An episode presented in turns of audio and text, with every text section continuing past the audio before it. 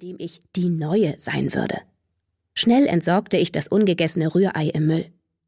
Ja, es wäre nett, aber ich will nicht bei denen klopfen und darum betteln, dass sie sich mit mir anfreunden. Du musst nicht betteln. Du solltest dir eins der hübschen Kleider anziehen, die du in Florida immer getragen hast, und nicht sowas hier. Sie zog an meinem Top. Dann würdest du ganz von selbst Eindruck auf sie machen. Ich schaute an mir hinab. Auf meinem Top stand, mein Blog ist besser als dein Vlog. Daran war doch nichts falsch. Wie wäre es, wenn ich in Unterwäsche bei Ihnen erschiene? Nachdenklich fasste sie sich ans Kinn. Das hinterlässt wahrscheinlich noch mehr Eindruck.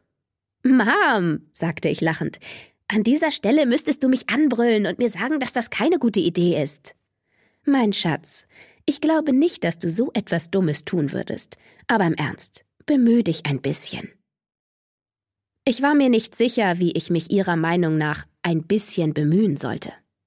Sie gähnte abermals. Ich werde jetzt jedenfalls etwas Schlaf nachholen. Ist gut, ich besorge uns etwas Gutes zu essen. Und vielleicht auch noch Mulch und Pflanzen. Das Beet draußen sah wirklich erbärmlich aus. Katie? Stirnrunzelnd war meine Mutter am Türrahmen stehen geblieben. Ja? Ein Schatten legte sich über ihr Gesicht. Ich weiß, dass dieser Umzug, noch dazu vor deinem letzten Schuljahr, nicht leicht für dich ist, aber es war das Beste für uns. Noch länger dort in der Wohnung zu bleiben, ohne ihn. Es ist Zeit, dass wir wieder zu leben beginnen. Dein Vater hätte es so gewollt. Der Kloß in meinem Hals, den ich glaubte in Florida zurückgelassen zu haben, war plötzlich wieder da. Ich weiß, Mom. Ich komme schon zurecht. Wirklich? Als sie ihre Hand bewegte, brach sich das durchs Fenster scheinende Sonnenlicht in dem goldenen Ring an ihrem Finger. Ich nickte schnell. Alles in Ordnung. Und ich werde nebenan klingeln. Vielleicht können Sie mir sagen, wo der Supermarkt ist. Ich kann mich ja mal ein bisschen bemühen. Wunderbar.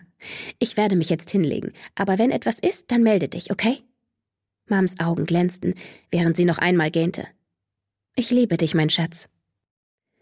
Ich wollte ihr sagen, dass ich sie ebenfalls liebte, doch sie war bereits halb die Treppe hinaufgegangen, bevor die Worte meinen Mund verlassen konnten.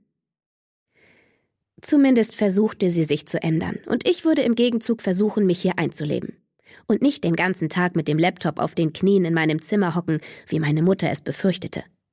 Allerdings war neue Leute kennenlernen noch nie meine Stärke gewesen. Lieber vergrub ich mich mit einem Buch oder las die Kommentare auf meinem Blog. Ich biss mir auf die Lippen, weil ich an den Lieblingssatz meines Vaters denken musste, mit dem er mir immer Mut zugesprochen hatte. Komm schon, Kitty Cat, sei kein Feigling.